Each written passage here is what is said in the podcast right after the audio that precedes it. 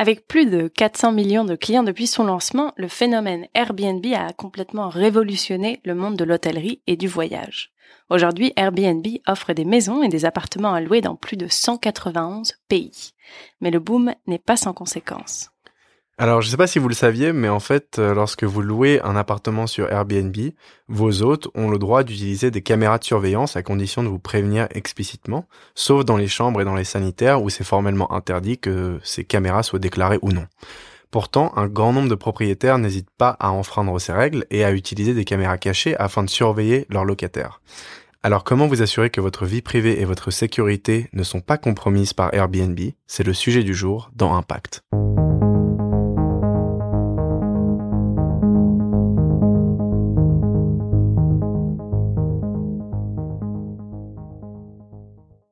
C'est en rentrant d'un dîner avec sa petite amie que Max West, client Airbnb qui avait loué un logement à Miami pour quelques jours, s'est retrouvé nez à nez avec deux caméras de surveillance, placées dans la chambre, face à son lit et en train de tourner.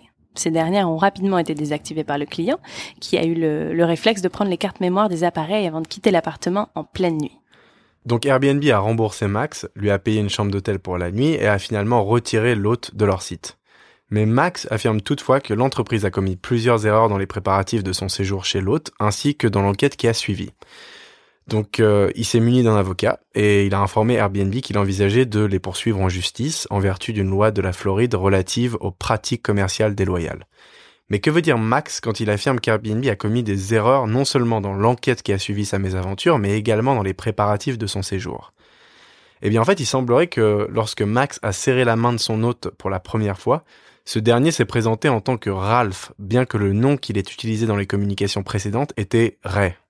De plus, lors de l'enquête qui a suivi l'incident, Max a découvert que Ray n'avait pas reçu la permission de louer l'appartement de la part de son propriétaire. Maintenant, si on revient à l'enquête qui a été menée suite au séjour de Max, il semblerait quand même qu'Airbnb n'ait pas fait preuve d'un grand soutien dans les démarches que Max a menées auprès des forces de l'ordre. D'après Max, l'entreprise l'a traité comme un client frustré plutôt qu'une victime. Euh, mais Airbnb est-il vraiment responsable de cet incident? Et ce mystérieux Ray est-il en tort de posséder une caméra de surveillance dans son appartement?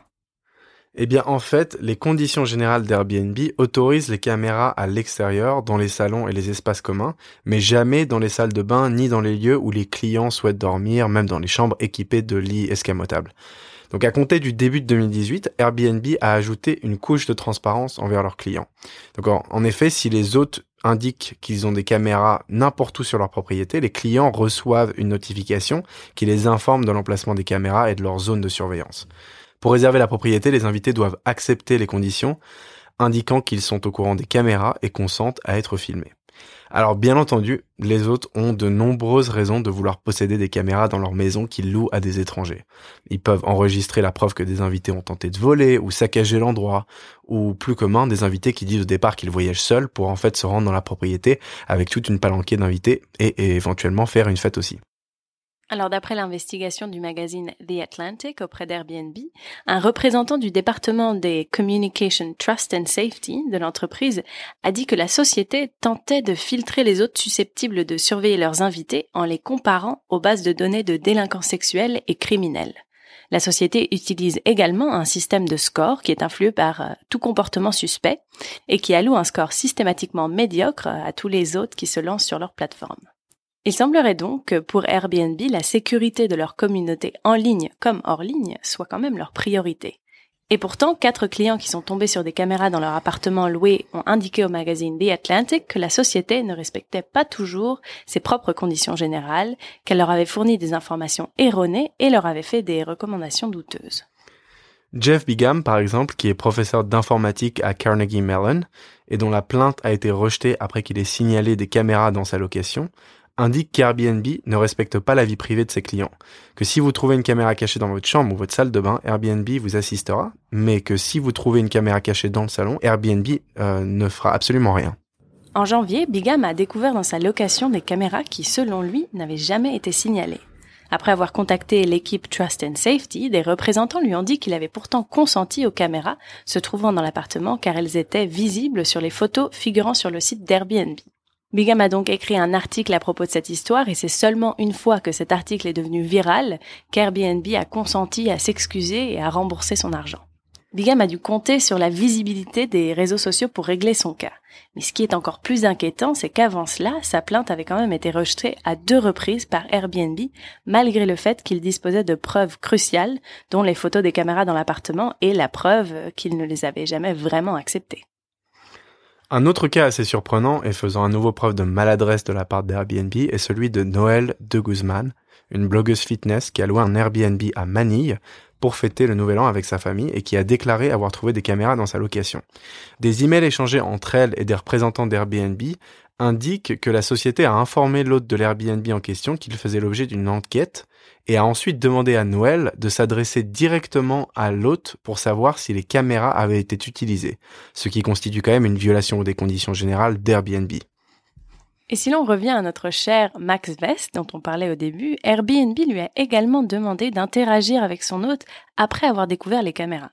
Donc le soir où Max a découvert les caméras, il est parti avec les clés de la maison de Ralph et un membre de l'équipe Trust and Safety de Airbnb lui a demandé par email qu'il rende les clés à Ralph. Max, bien évidemment, craignait que rencontrer Ralph à nouveau provoque une confrontation.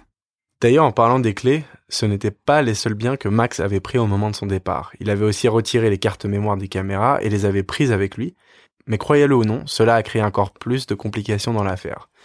Comme beaucoup d'autres entreprises de la dite économie du partage, Airbnb est un intermédiaire. Il ne possède pas les appartements qu'il loue et n'emploie pas ses hôtes.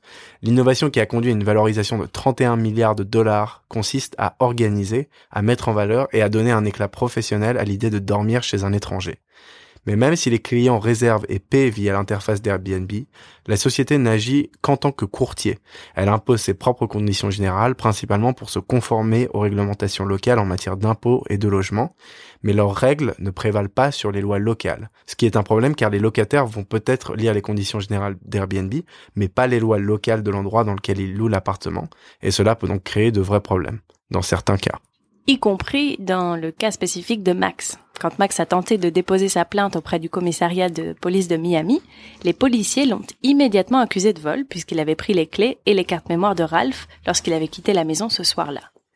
Donc Max leur a expliqué ce qui s'était passé, mais les policiers ne voyaient pas l'histoire de la même manière. Pour eux, le fait que Ralph ait enfreint les conditions générales d'Airbnb ne leur faisait ni chaud ni froid, car ce ne sont pas les lois qu'ils font respecter. À leurs yeux, Ralph était propriétaire, il avait parfaitement le droit d'avoir des appareils photos chez lui. Quant à lui, Max avait admis avoir pris possession des clés et des cartes mémoire de Ralph sans son consentement et à son insu. Un porte-parole du commissariat de Miami n'a pas confirmé ni nié le récit de Max, notant seulement que le dossier fait toujours l'objet d'une enquête de la part de l'unité spéciale d'aide aux victimes du commissariat. La police n'a pas officiellement engagé de poursuite pénale contre Ralph, Max ou Airbnb. Selon Max, la police lui aurait dit qu'ils avaient trouvé des images d'anciens locataires, mais aucune de Max, et qu'il s'efforçait de contacter les anciens locataires apparaissant dans les images. Mais il n'y a pratiquement aucun moyen de savoir si ces images sont déjà en ligne quelque part. Airbnb, de son côté, dit travailler avec les forces de l'ordre, à la fois dans le cas de Max et chaque fois que des invités portent plainte. En faisant office d'intermédiaire digital dans une industrie de l'hôtellerie disruptée par l'économie du partage, Airbnb aurait-il trouvé un moyen d'échapper aux lois locales? On vous laisse y réfléchir avec cette actu qui est sortie le 29 avril, donc il y a seulement quelques jours. L'avocat général de la Cour de justice de l'Union européenne a déclaré qu'Airbnb ne sera pas considéré comme un agent immobilier au sens de la loi française et ne sera donc pas soumis aux règles de cette profession. L'entreprise peut donc opérer librement comme un service de commerce électronique et la France ne peut donc pas encadrer son activité selon la loi Hoguet. À noter que la Cour de Luxembourg, qui veille à ce que la législation de l'Union européenne soit appliquée de la même manière dans tous les États, suit en général cet avis. La décision est attendue dans les trois mois. Ce phénomène semble être de plus en plus courant, car au début du mois, une famille néo-zélandaise découvrait qu'elle avait été filmée par une caméra cachée dans leur logement en Irlande. Mais alors comment s'assurer que la chambre que vous louez est bel et bien dépourvue de caméras cachées Impact vous donne quelques conseils. Premièrement, la vérification visuelle. Il est vraiment important d'observer chaque pièce et s'assurer qu'il n'y a pas d'objet qui, a priori, ne devrait pas s'y trouver. Donc cherchez aussi s'il n'y a pas des petits trous ou une caméra qui aurait pu être cachée quelque part. Chaque recoin est à observer, derrière les livres d'une bibliothèque, les miroirs, les plantes, les luminaires et tous les endroits qui donnent un bon angle de vue. Les réveils et les détecteurs de fumée sont aussi des objets auxquels il faut prêter attention. Pour déceler une caméra espionne, il faut aussi s'armer d'une lampe de poche afin que le reflet de la lentille de la caméra de surveillance permette de remarquer ce dispositif. Certains experts recommandent même d'éteindre toutes les lumières quand on utilise cette technique. Il y a aussi certaines caméras qui sont conçues pour filmer dans le noir, donc elles utilisent de la technologie infrarouge, et votre caméra selfie sur le téléphone est en fait équipée d'un filtre infrarouge, ce qui vous permettra de découvrir un éclairage de ce type. Si vous vous sentez d'humeur super professionnelle, vous pouvez aussi télécharger une application qui permet de détecter les fréquences radio émises par certains modèles de caméra. En le promenant dans la pièce, on peut voir d'où provient ces dites ondes et euh, enfin, vous avez la dernière option qui est de fouiller le réseau Internet. En fait, les caméras connectées à Internet ont évidemment besoin d'être connectées à un réseau pour transmettre la vidéo, et si une caméra se trouve dans le logement, il est donc sûrement possible qu'elle soit connectée au même euh, réseau Internet que celui dont le propriétaire vous a donné accès. L'application FING, par exemple, permet de recenser tous les dispositifs connectés à ce réseau. Donc euh, n'hésitez pas à l'utiliser pour euh, vérifier qu'il n'y a pas de caméra qui soit connectée directement au Wi-Fi. Alors maintenant que vous êtes transformé en Sherlock Holmes des Airbnb, il ne reste plus qu'à se poser une question. La vie privée existe-t-elle toujours, même quand on voyage? Qu'est-ce que tu en penses Alain? Je pense que non. En fait, je, pense que la vie privée n'existe pas réellement. Je pense qu'on peut penser qu'elle existe encore, mais euh, juste le fait d'avoir un, téléphone, un smartphone, euh, annule finalement cette vie privée parce qu'on a la géolocalisation qui est souvent activée par euh, des applications tierces et que c'est quand même très compliqué d'aller checker chaque application pour être sûr que euh, elle n'envoie pas de signal GPS, etc., etc. Et qu'en plus, il faut quand même admettre qu'on ne sait pas vraiment quand est-ce que notre micro est, est activé. Euh, pour écouter ce qu'on dit. Donc, euh, c'est-à-dire que je pense qu'en fait, tant qu'il y a un objet connecté autour de nous, il n'y a pas vraiment de vie privée. Ouais, je, suis assez d'accord avec toi. Et d'ailleurs, c'est au final, c'est le les premiers dangers sont peut-être pas forcément les caméras euh, connectées dans certains Airbnb, mais c'est plutôt votre smartphone directement. Euh, parce que, comme tu le disais très bien, on n'est pas vraiment sûr déjà des conversations qui sont écoutées ou non par différents réseaux sociaux. Je veux dire, euh, il n'y a pas si longtemps que ça, il y a quand même eu pas mal de rumeurs sur le fait que euh, de temps en temps, certaines personnes se retrouvaient avec une publicité sur Instagram qui était entièrement ciblée par rapport à la conversation qu'ils avaient eue il y a cinq minutes avec un ami, par exemple. Et ça, c'est quand même euh, assez hallucinant parce que, enfin, moi, ça m'est arrivé d'ailleurs avec ma copine, c'est-à-dire que ma copine était en train de parler de quelque chose euh, qu'elle n'avait pas cherché sur Internet. Hein, faut bien noter, elle ne l'avait pas cherché sur les réseaux sociaux ou sur Google. Euh, et cinq minutes après, elle ouvre Instagram première euh, publicité qui tombe, c'est exactement ce dont elle a parlé, ce qui est quand même assez flippant. Euh, après, autre chose, c'est comme tu le disais aussi, la géolocalisation. Donc, euh, ce qui est assez intéressant de faire sur votre smartphone, alors moi je vais parler seulement d'Apple parce que j'ai un iPhone, mais en fait, si vous allez dans les réglages et que vous allez dans la dans l'option géolocalisation, vous allez vous rendre compte très vite euh, qu'en fait, il y a énormément d'applications que vous utilisez, tel WhatsApp, euh, tel Uber ou enfin Facebook, les réseaux sociaux, etc., qui en fait utilisent euh, vos données de géolocalisation en permanence, même quand l'application n'est pas ouverte. Et c'est quelque chose qui se fait automatiquement la plupart du temps quand vous acceptez que l'application utilise votre géolocalisation. Et en fait, la plupart des gens le font directement sans problème parce que par exemple s'ils ont envie d'utiliser Uber ils ont besoin de donner euh, ces informations de géolocalisation à l'application pour que le taxi se, se rende au bon endroit. Mais en fait ce n'est pas euh, divulgué que euh, l'application demande accès à votre géolocalisation en permanence. C'est-à-dire tout le temps même quand l'application n'est pas ouverte donc euh, faites très attention à ça. Je vous conseille d'aller voir dans vos réglages géolocalisation et ensuite d'aller regarder toutes les applications qui utilisent euh, votre géolocalisation en permanence. Et vous verrez qu'il y en a beaucoup. Moi j'ai fait le test et euh, je me suis retrouvé avec WhatsApp, Uber et je sais plus quelle application qui utilisait ma géolocalisation tout le temps. Il y a beaucoup d'applications aussi qui bizarrement demandent accès aux photos, qui demandent accès euh, au micro, alors que réellement cette application n'a pas nécessairement besoin d'avoir accès à ces choses-là. Et c'est pas c'est pas du tout anodin en fait. C'est vraiment une, question de. Je sais pas si on peut parler de, de surveillance euh, parce que on n'est pas tous surveillés finalement, mais je pense qu'on est tous plus ou moins écoutés. Oui, bien sûr, bien sûr. Et après, euh, si, euh, si on s'intéresse plus au cas de, de Airbnb et des histoires dont on a parlé là, en fait, ça a du sens d'une certaine manière que certains hôtes préfèrent avoir des caméras de surveillance dans leurs appartements parce que je sais pas si toi tu en as entendu Anna mais moi j'ai entendu pas mal d'histoires euh, assez affreuses en fait dans les Airbnb où des gens saccagent absolument tout et l'autre se retrouve à devoir bah, payer énormément de frais pour reconstruire certaines choses dans l'appartement, remplacer du mobilier, enfin donc ça a du sens d'une certaine manière. Après, je pense que le fait que ça soit pas du tout légiféré et que Airbnb l'indique seulement quand c'est quand les caméras se trouvent dans certaines parties de l'appartement euh, là, là, il y a un problème en fait. C'est, c'est, je veux dire, les conditions générales sont assez vagues là-dessus et je pense qu'elles devraient être renforcées parce que je pense euh, que les autres devraient avoir le droit d'avoir des caméras de surveillance s'ils le souhaitent, euh, mais ça devrait être légiféré d'une manière beaucoup plus stricte. Euh, et avec des vraies conditions derrière, parce qu'effectivement, on n'a pas envie de, quand on part en voyage et qu'on s'installe dans un Airbnb, de se faire filmer avec quelqu'un qui utilise ça pour des raisons autres que seulement de la surveillance pour vérifier que l'appartement n'est pas mis dans un état absolument inconvenable. Donc, euh, je sais pas ce que t'en penses toi, Anna, mais pour moi, ça a du sens que les autres aient le droit de faire ça. Après, il faut juste légiférer ça d'une manière beaucoup plus précise. Oui, je pense que c'est compliqué en fait d'interdire quelque chose de toute façon pour les autres parce que, comme on l'a dit, Airbnb n'a pas réellement le contrôle de ses hôtes. Donc euh, l'autre moyen aussi, c'est de ne pas assumer de responsabilité par rapport à ça. Je ne sais pas si ça ferait perdre beaucoup de clients à Airbnb, mais ça rendrait Airbnb une entreprise un peu plus transparente.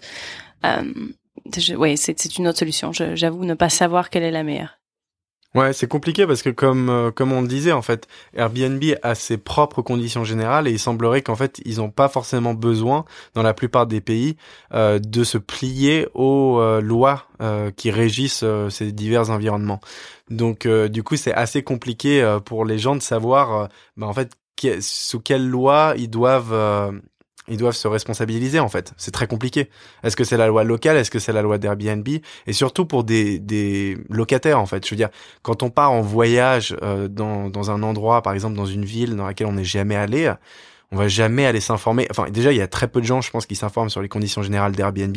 Mais alors de là aller s'informer sur les lois locales, je veux dire, enfin, faut faut vraiment être euh, un Sherlock Holmes justement du voyage quoi pour faire euh, quelque chose comme ça.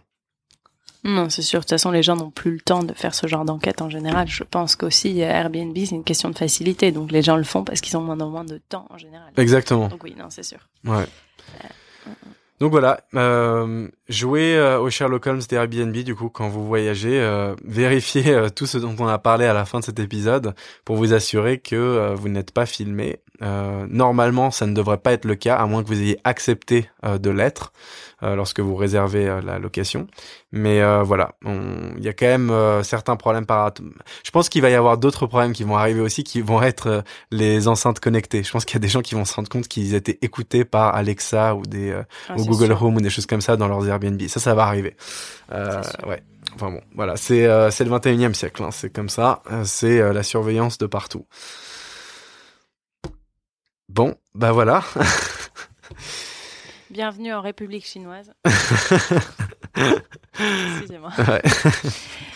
Euh, ben voilà, je pense qu'on peut conclure l'épisode. Et euh, donc en tout cas, merci beaucoup de nous avoir écoutés aujourd'hui. Et on voulait aussi vous, vous dire qu'en fait, on va changer un petit peu le format de d'impact et on va vraiment commencer à faire des enquêtes qui sont plus approfondies pour chaque sujet. Et donc, on a décidé de réduire un peu la fréquence pour augmenter la qualité de nos podcasts. Donc, on a décidé de sortir deux épisodes par mois. Donc, un épisode euh, toutes les deux semaines. Voilà, exactement. Euh, je pense que ça va être euh, bénéfique à la qualité de chaque épisode et on espère que ça se ressentira notamment euh, dans les retours qu'on a de, votre part.